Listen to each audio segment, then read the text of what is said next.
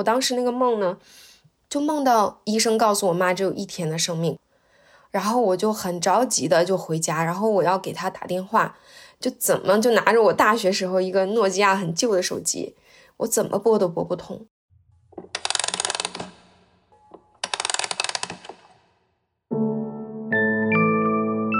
分离可能对大多数人来说并不困难，但对另外一些人来说，则是一生的课题。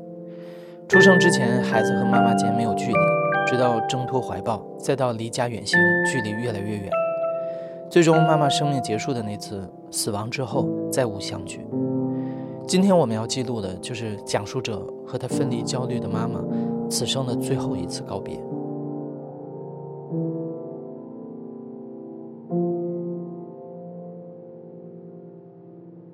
我叫付舒，我现在是在美国，在做婚姻家庭治疗师，然后同时也在读临床心理学的博士。我妈妈是六月十二号去世的，我从来没想到说自己三十七岁就没有妈妈。我妈妈是一个，她分离焦虑特别严重，从小就是这样，她很害怕和别人分别。我小时候你知道特别好玩的，我每一次去我大姨家，那个路程坐公共汽车一个小时。她每次回来，从我离开我大姨家那一刻起，他就开始哭了。我大姨在楼上跟他挥手，他在楼下哭，一直哭到家。我就是小时候，我又以为哦，原来人和人分别就是要哭的，所以对我来说，分别哭是个常态。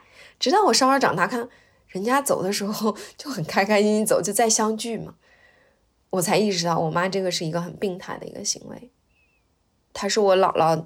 第七个孩子生他的时候，我姥姥已经四十四十多岁了。就在他那个年代，人大概你想六十多岁就去世了嘛。所以我妈从小就有这种恐惧，就很怕我老有一天离开她。我是是独生女，上面有一个哥哥，他是难产生出来，然后那个哥哥一个月之后就就走了。老家会觉得这个孩子像是一个很邪恶的，是这个派来惩罚你的感觉。所以他一直以前是不愿跟我提起，每一次一提他就他就哭，他说不要提他。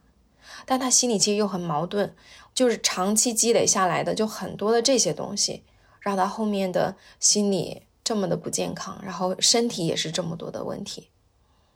对我小时候一些要求特别严格，所以我小时候就特别的不自由，上大学就跑得特别远。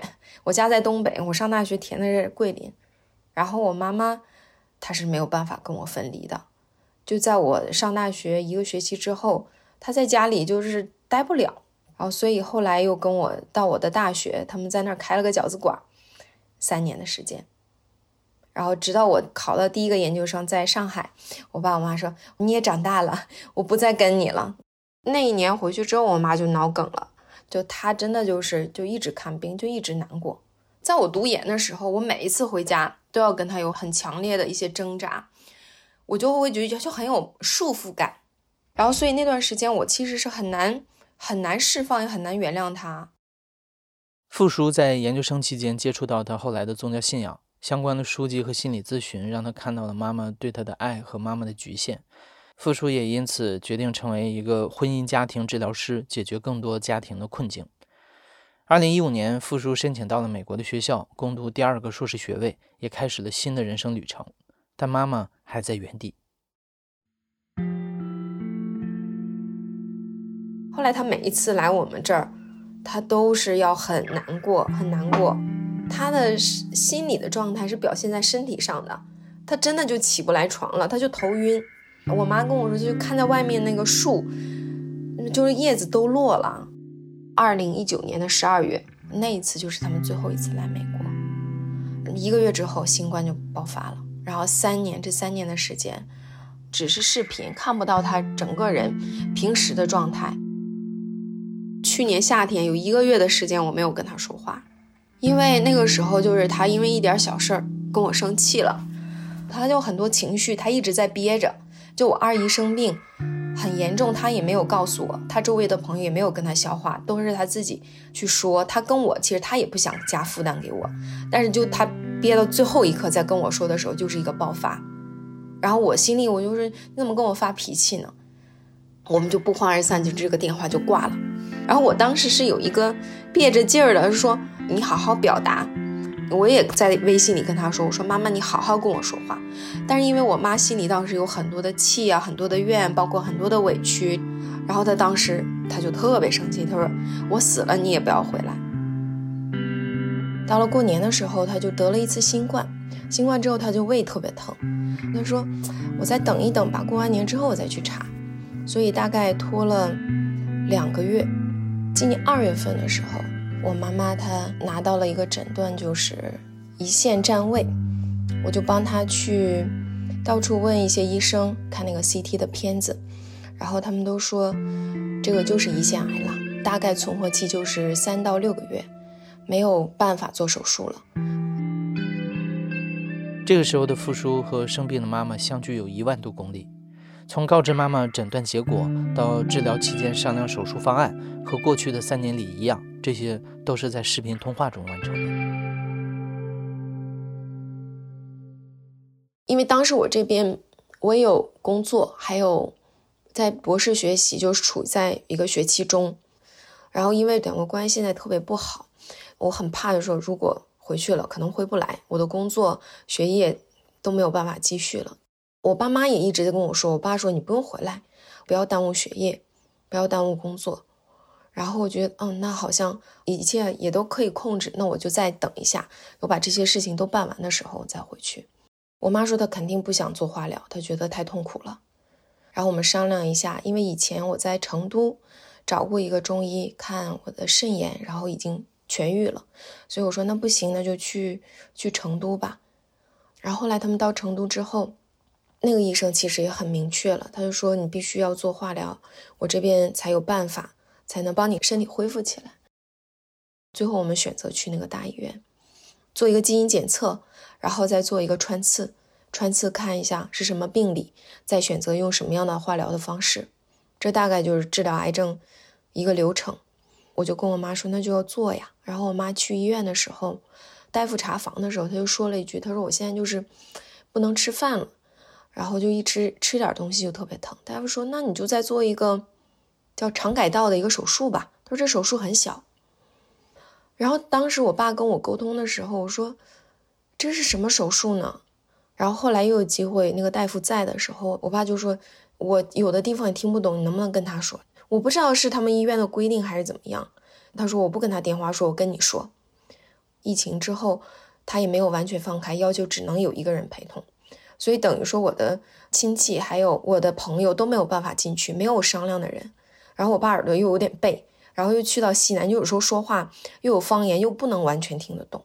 就我这边时刻接收到的信息并不是及时的，所以我在接收那个判断的时候说：“那你要相信人家大医生啊，对吧？”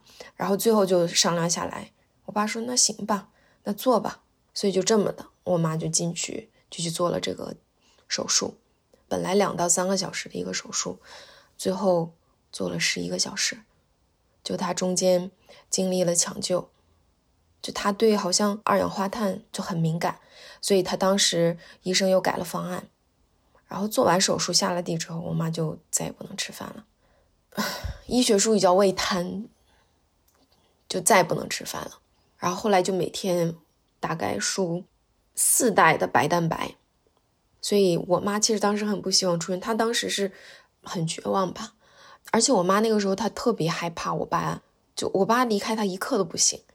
我爸出去洗个澡，然后我妈就这怎么这么长时间？她就给我发信息，她说：“你爸出去好久还没有回来。”然后我爸爸在那儿就每每天照顾她，两个人都是在我妈手术之后急剧的体重下降，大概在医院待了两个星期。就现在医院也是大医院是这样，他不希望你待太长的时间。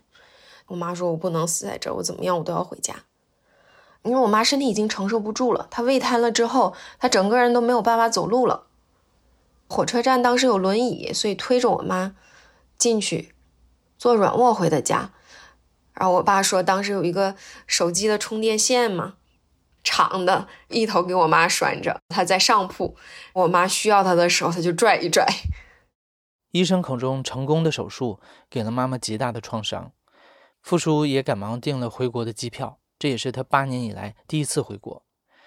八年里，妈妈只去过美国三次，即将到来的这次相聚也是离别的开始。我买完票之后，我爸告诉我说我妈出现黄疸了，然后我去查，那个医生说一般出现黄疸黄疸之后，这一个人不会超过一个月，就到他死亡。人特别绝望的时候，他也不知道做什么。我妈就是在成都的时候，她就把自己的头发给剪了，就是剪的，就是随意剪的，就她没有考虑说这个漂不漂亮啊，好不好看，剪发泄她的情绪在剪的。头发上面剪的特别的短，短到她梳不过去了，然后就都是炸着毛。炸着头发的那种感觉，然后我妈回家一看，这怎么这么丑啊？她当时跟我说，她说我也不知道到我走之前能不能长长。她说这长了也得两三个月吧。她当时说这个话的时候，我没有说任何话，但我心里在想，我说妈，你哪有三四个月、两三个月？你这个就一个月呀，就一个月的时间。然后我当时还带我带我女儿回来，因为我爸说，嗯，带回来吧，就你妈特别想她。然后回到第一个先到深圳，到深圳之后最早的一班飞机去从沈阳，然后在沈阳坐火车到我家。八年没回去，那个路建了好多，就路又宽又平坦。然后我回家就有一种物是人非，就我去哪儿其实我也看不着以前的影子了，因为全都变了嘛，它的路全都打通了，很多以前的房子都已经没有了。所以就感觉很不一样，但唯一有一样的是我从小长大，我们家的那个房子是在我们他们现在住的房子的后面，所以我是能看的。但是他们已经把那个格局就有一些变，因为又新建了房子，我也一开始找不到说，哎哪一栋是我的家，我就一直在找。他们装修完进去还不到半年的时间，所以我进去这个房子对我来说是一个新新的环境。进去之后就看到我妈就坐在她那个床上。因为她怎么她躺着是不舒服的，她就坐在那儿，她就没有看我。然后他看我女儿，然后跟她拥抱了。我当时心里特别难受，我就说，是不是特别恨我呀？就怎么怎么都没有看我一下呢？后来他见到他说：“你不要跟我计较，我不是恨你，我就是没有力气了，就没有力气，我就这么待着舒服。”然后那天晚上。反正就，嗯，倒时差，也累得不行了，也就睡觉了。那个床也是新的，但是那个被子，就和我小时候盖的被子的感觉是一样的，和我初中、高中就是很厚实的那种棉被。然后东北，我四月底回去，五月初回去，天还很凉，就盖着就特别踏实，特别暖和。付叔在这个陌生又熟悉的新家里睡了一夜。早上，他听到了公鸡打鸣的声音。小时候，爸爸说家里的天是三点半亮的，他一直不相信。这一次，他也终于见到了。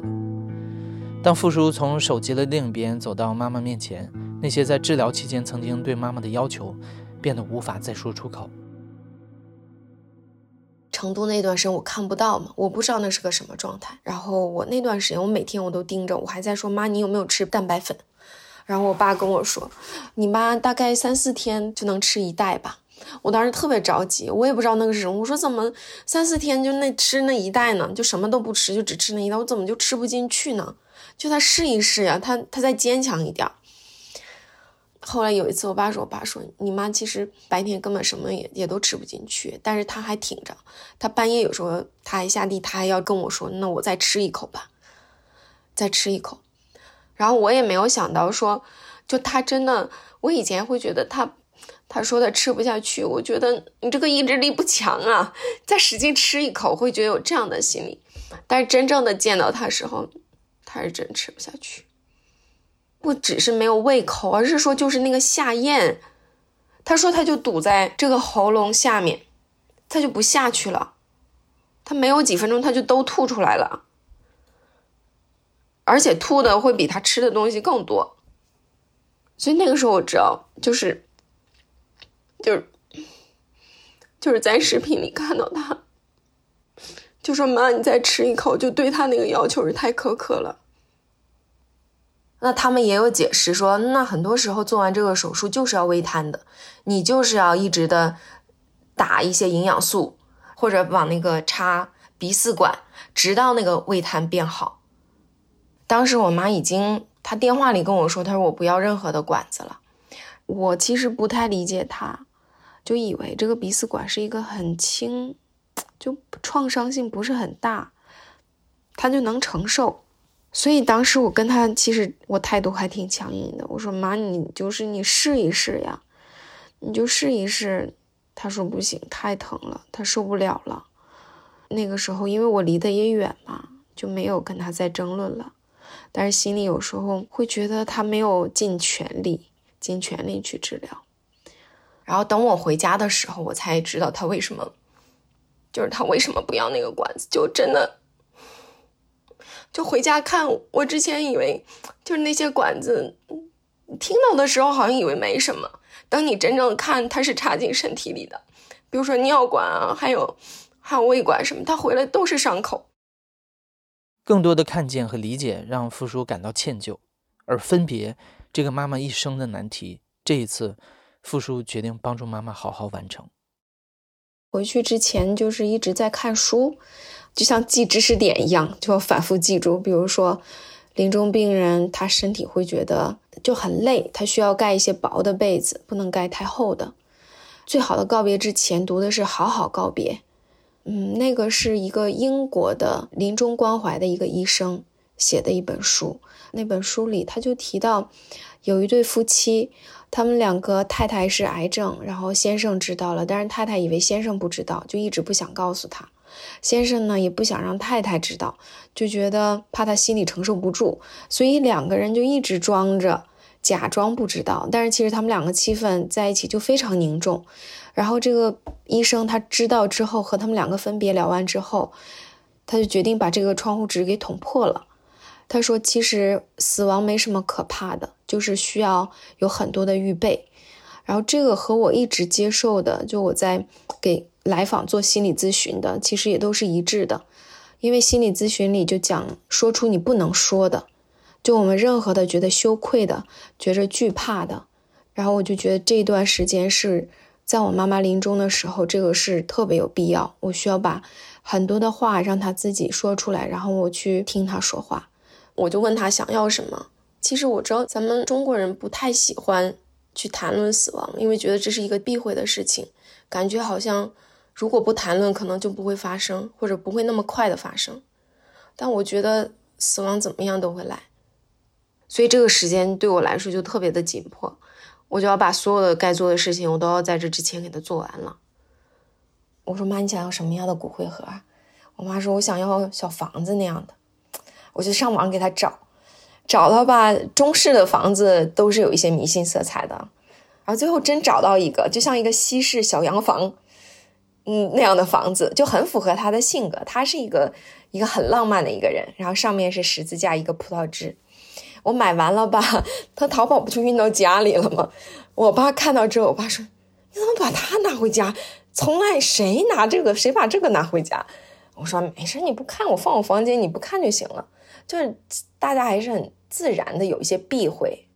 他说我不喜欢就外面卖的寿衣，看着特别恐怖，所以他就选了一套。大概三四十岁的时候，我爸爸给他买了一套衣服，就是一一个套装，然后上衣是有一点还有一点金丝的。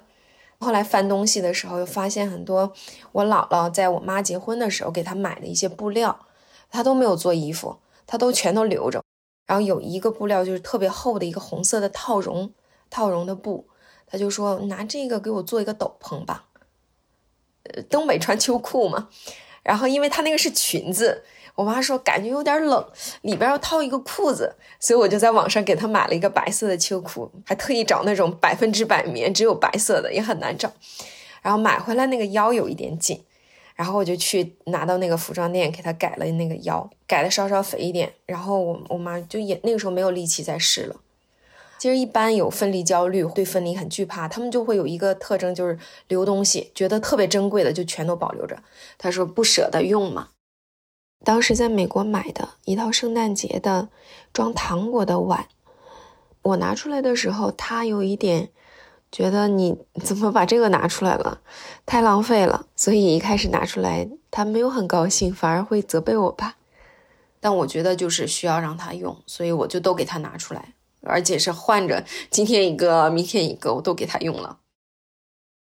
新房子刚入住了半年，留了一辈子的东西也再没办法留了。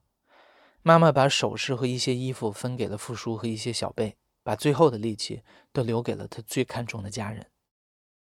可能前面两个星期我跟他聊了很多，然后那个阶段他属于就。很多很多的气愤啊，遗憾呢，就是气愤，为什么我要经受这么多的痛苦？遗憾就是真的是没活够。他当时就说，真的就很舍不得你爸，舍不得你。我以前你知道，因为我妈这种分离焦虑，我觉得她最想我，她最爱我，对吧？最离不开我。结果到她生命最后，我发现她最离不开的是我爸。我可以不在他身边，但是必须我爸随时随刻要在他旁边，因为以前都是我我妈给我爸剪头发，这次生病之后，我爸顶了三个月 没有剪头发，特别长，他也不去理发店。我爸说我不去理发店，我要等着我老妹儿给我剪。有一天稍稍也是前期状态好一点点的时候，说行吧，来吧，我给你剪吧。我每次剪的比这会更好一些。他剪一会儿，他会趴在我爸的身上休息好长时间，因为他又疼，他又没有力气。我爸就在那儿一动不动。就今年是他们俩结婚四十周年，然后给我爸一边剪头发，然后两个人就一边在在说。我爸是不太会说的人，他就心里有，然后我妈会会回回忆很多。我小时候就觉得我妈妈做饭就特别辛苦，我长大一度以为做饭是个特别辛苦的事儿，就是因为我妈妈可能身体不好、情绪不好，所以她就是对她来说，哎呀，这个做饭的过程都是很艰难的，就每天想着吃什么，然后做什么，她都是很艰难的。第三天的时候吧，她还下地，她给我做了那个明太鱼。他说：“我一直想让我宝宝尝尝，就我女儿尝尝，她从来没吃过这个鱼，这个鱼特别好吃。然后那一天，真的，他就弓着弓着身子就做那顿鱼。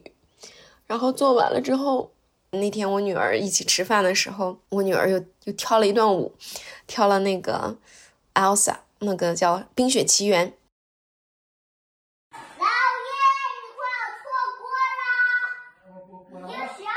然后他一跺脚，就是开场那个片段嘛。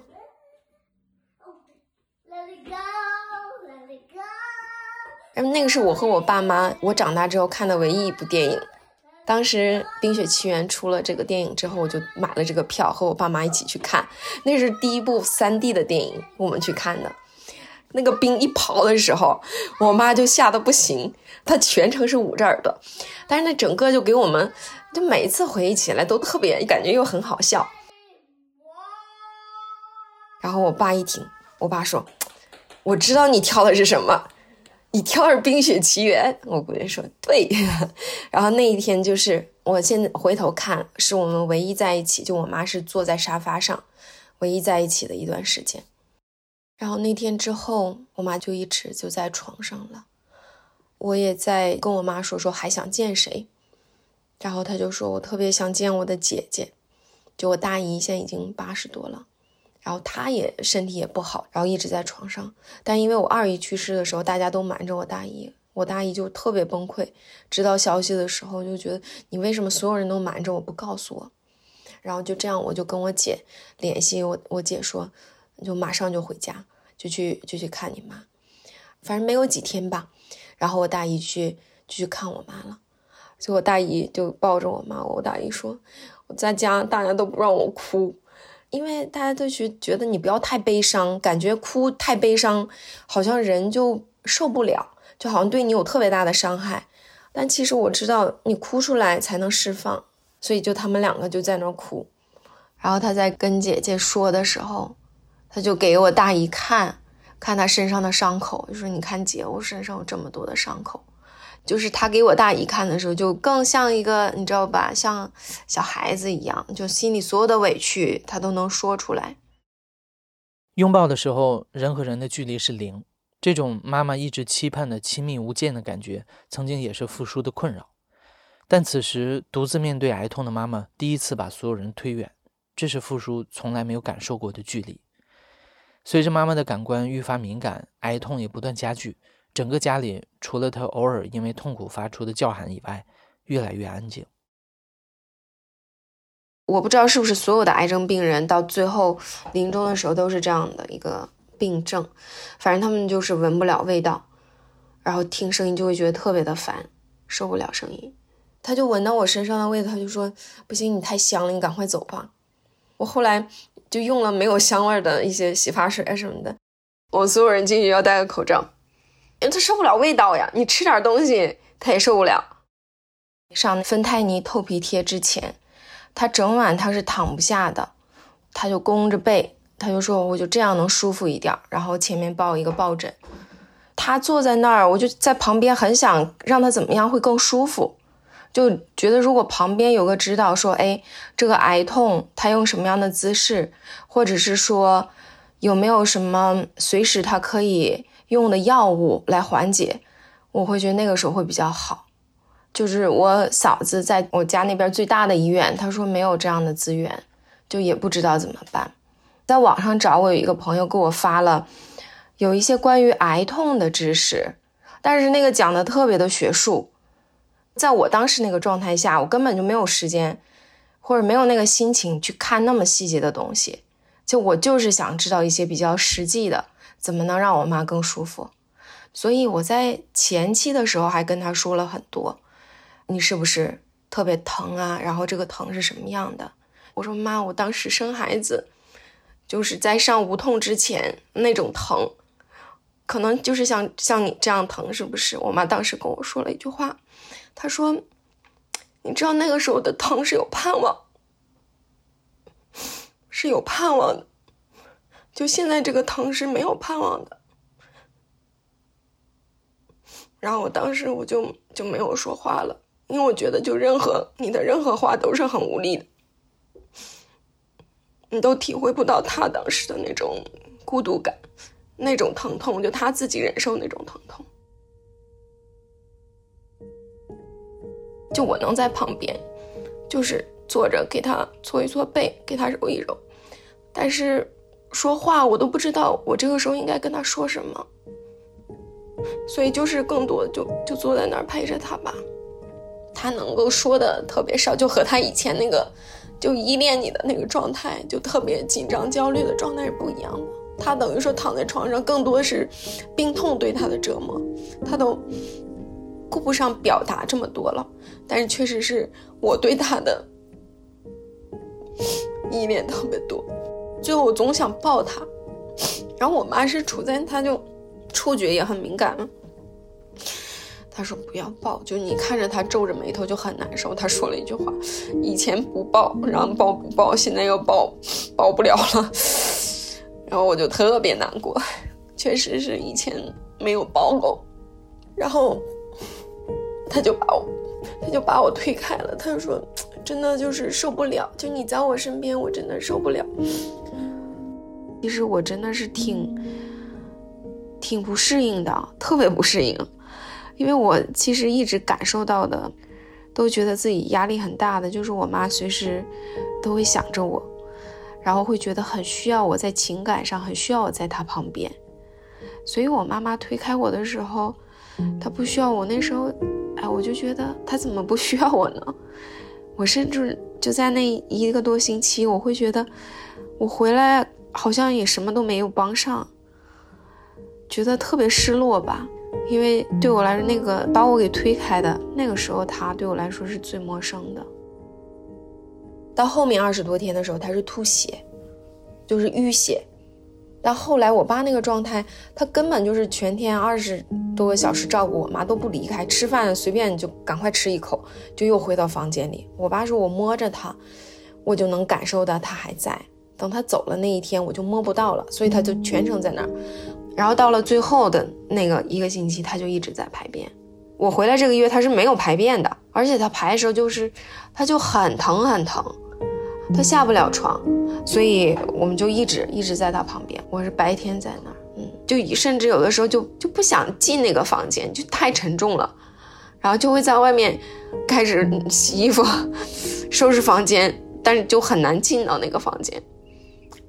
但是一进去，一进去之后也不想出来，就想多陪陪他。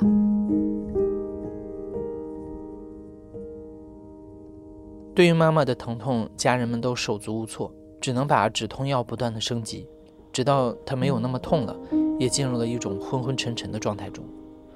恍惚中，妈妈偶尔也会出现幻觉，傅叔只能一次次的确认她是否还记得自己，但傅叔不确定自己是否还被需要。妈妈的世界里，时间仿佛被扭曲，每次询问她的需求，都会在一两分钟之后才会得到应答。付叔把他之前想做的都做完了，在漫长的等待里，他经常问自己：面对逐渐虚弱的妈妈，还能为她做些什么呢？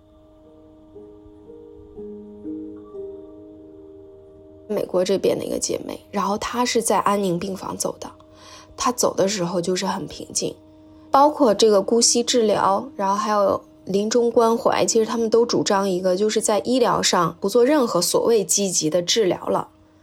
但是在人文关怀上要给足足够的人文上的关怀，他对他的尊重，就他整个的病房是很安静的，然后只是周围最爱他的人在旁边跟他说话，护士是很少进来打扰的。他旁边会有一个心电图的一个监控的仪器，这样周围人可以知道他是一个什么状态。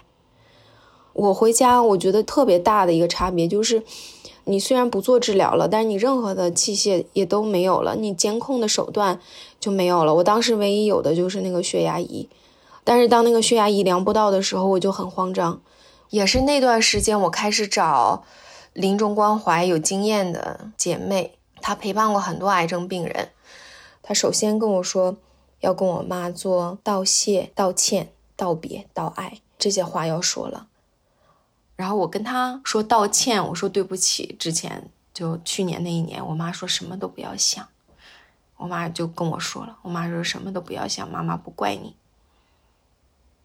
但这些话我说了，他也接收到了，然后我也听到他的回复了，就对我们彼此都是一个很大的安慰吧。就我们在表达的时候，他也在表达感谢，因为他之前一直喝热水。我说妈，你想不想喝番茄鸡蛋汤？我想。做好了，他喝着真好喝。他说：“谢谢我的孩子们。”我觉得道谢的这部分可能对我来说特别重要，对他来说也特别重要，因为我以前很少说道谢。我就觉得我为你做事情，我我对你表达爱的方式就给你买东西、买礼物，然后那就是你就知道我爱你了。但我发现其实我还是需要告诉他，我感谢他哪些地方呢？他反复跟我说，就是你要记住，妈妈很爱你，不是你为我做了什么，妈妈爱你，是因为你是我的宝宝，妈妈爱你。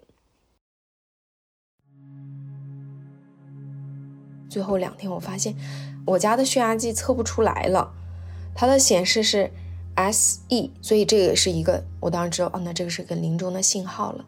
就我妈她的遗愿是想在家里走，这是我觉得我唯一没有满足她的。那一天早上。到换止痛药贴的时候，就感觉他在翻白眼儿，就是他的眼睛一会儿睁开，跟他叫他一下，他睁开，然后马上就闭上了，嘴巴有一点在张开，有点合不上了。然后到中午的时候，我又测了好几次血压，怎么都测不出来，我就说那这个我肯定要送他去去医院了。然后幺二零来了，他们真的动作特别的粗鲁吧。以前我会想到，哦，那担架的话，要么是抬，要么是可能有个架子给它架架起来，对吧？但是他们把我妈迅速的就抬到了电梯里，马上就给她放在地上。我妈整个的过程，就从他们进来，她的眼睛就是一直就是睁着的，我感觉是特别的恐惧，然后她就一直在在叫，所以当时我一我就跪下来，我就跟她说，我说我说妈妈，你不要害怕，然后。我当时就很，你知道，很本能的，我就说，我说宝宝在旁边呢，我就一直跟他说不要害怕，然后就弯下身来就抱着他，然后后来就上到了救护车，他整个的过程也是，就眼睛一直睁，一直是那个状态。然后到了医院里，然后医生说大概有一到两天的时间吧，就这一两天了。我听我说哦，那好，还有一两天。而且当时那个画面对我来说冲击太大了，就看到我妈那个状，我就很想喘息一口气。她生命最后，其他东西不能吃，但是就一直要喝热水。我说妈，那我回去给你拿热水。然后就在我回去在准备说各种东西拿好没有拿好的时候，然后我姑姑给我打电话说你们赶快回来。然后我就赶快我狂奔，就就奔怎么觉得都不快。后来就打了一辆出租车。那其实你想走路十分钟又跑了一段，那开车就一分钟的时间。然后司机把我们送到那，他也没要我们钱，我就赶快进去了。进去了，我一看到我妈，她就已经很，就你从外表来看，她已经没有生命状态了。她就很平静的就躺在那儿。然后他们就开始上那个心电图，看起来很低，但是还在，还有那个脉搏。我就跟我妈说：“我说妈，我说我爱你，我说你好好走，我好好照顾我爸。”大概就一两分钟的时间，这个心跳就就这个就没有了，就都是平的，四个都是平的。然后他们就开死亡针。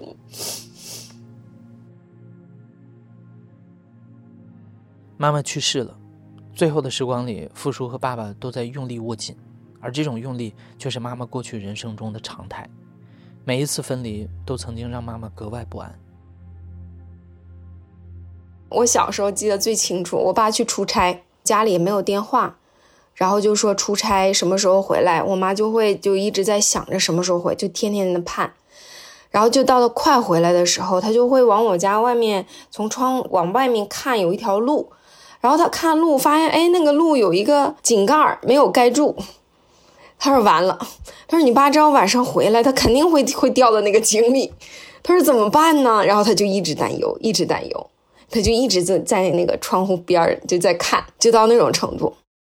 我走之前的前几天，我们就去给我妈扫墓，那是我爸第一次去墓地。然后我爸就在那儿就哎呀蹲着好长时间。就在跟我妈说话，他就他就摸了摸那个那个墓地，爸就跟我说，他说我为啥到最后我就一刻也不离开他，因为我就知道有这一天我就我就摸不着他了。我爸后来一直在跟我说，我爸说我没有完全理解你妈。他就拿着他们俩的照片嘛，我妈真的就是，我爸说，你看他，他就是很爱很爱我们，他就抱着我们，就是那种表情，就真的我很爱你，我要随时跟你在一起。我爸说那时候就不理解他，然后也是觉得，哎呀，老想躲开，太亲密了，就是要随时跟你在一起，他本能反应是我好想躲开。妈妈去世两周后，付叔回到了美国，因为新的实习项目已经无法再延期。付叔陪妈妈完成了最后一次跟世界的告别，但属于他的告别还没有结束。从深圳回美国的时候，然后那天是晚上的飞机。我头一天跟我爸，我爸说：“你什么时候回啊？”我说：“晚上十点。”我当时其实到第二天就一直期待我爸给我发个信息，说一路平安啊什么的。我爸 没有发。他就不善于这种表达或者发信息什么的，然后我那天我就特别失落，我说这要是我妈，她就是可能提前很多就会很惦记，就会给我发发信息。我以前就会很，就有时候会觉得好烦啊！你说你怎么这么担心我，过于担心我了？但现在就没有了，你就那一块就永远的就没有了。还是就觉得，虽然做了这么多吧，就是也是在我能做到最好的为他做了，但是还是觉得不够，还是觉得为他难过。我昨天我看着一张照片，就是在我和我先生的这个典礼结束之后，婚礼结束，我们在往教堂外面走的这个路上，然后我妈就回头看我，然后这个摄影师就把这个一幕就。拍下来了，就他那个表情真的是很很落寞，然后就看那照片，就回想我人生很多时刻都是这种，就我特别开心的一个状态，嗯，自己往前在发展啊，在走的时候，他是看我一步一步在离开他，就这个是很正常。如果要是一个健康的妈妈，正常的健康孩子，这是一个很正常的分离过程。但就是因为他的他心里的状况，你就觉得哇，那个对他太难熬了，所以心里就会很为他难过，就是对他的这些感受的理解，你告诉不了他了。就因为你始终带着一个，你为啥不高兴呢？你应该高兴啊，老是想去改正他。就一段关系结束了，结束了之后，就对方不再给你这种情绪上的压力了。然后你可以坐下来想一想，哦，原来他是那么想的，就可能也许如果我妈现在坐在我面前，她还是那个状态，可能我也不会像这么同理她，我也可能还会想纠正她。妈妈走之后，我回到我妈妈小时候长大的我姥姥家，然后那条街上，然后我看到我妈妈，她小时候她经常跟我提到，她说就跟我姥姥去一个俱乐部，她说和我姥姥就在那儿看电影。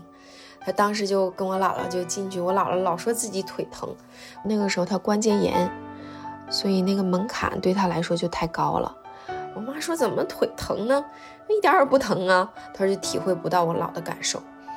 但是那一次我就回去跟我女儿，然后看到那个门的时候，就突然很感慨，就仿佛我真的就看到我妈就着急往前走，领着我姥进那个门的那个情景，就是她很开心。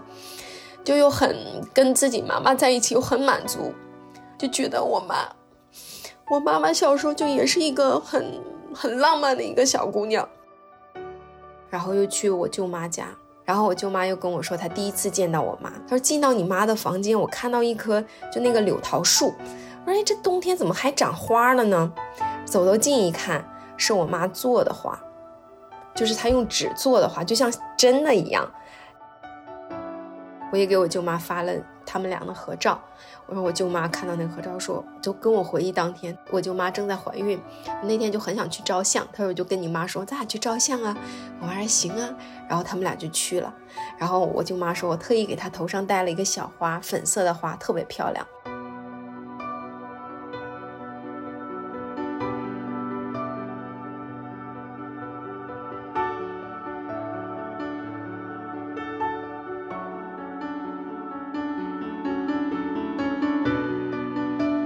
后来，照片里的人是女儿眼中时常焦虑的妈妈，也是心理咨询师眼中不太争气的来访者。直到一种目光穿过了身份和岁月，穿过了两个生命间固有的时差，黑白照片里的花才被看到了颜色，而墓碑上刻着的平安喜乐，就是他一生的愿望。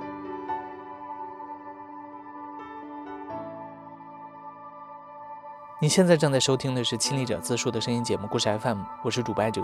本期节目由印璇制作，声音设计孙泽宇。感谢你的收听，咱们下期再见。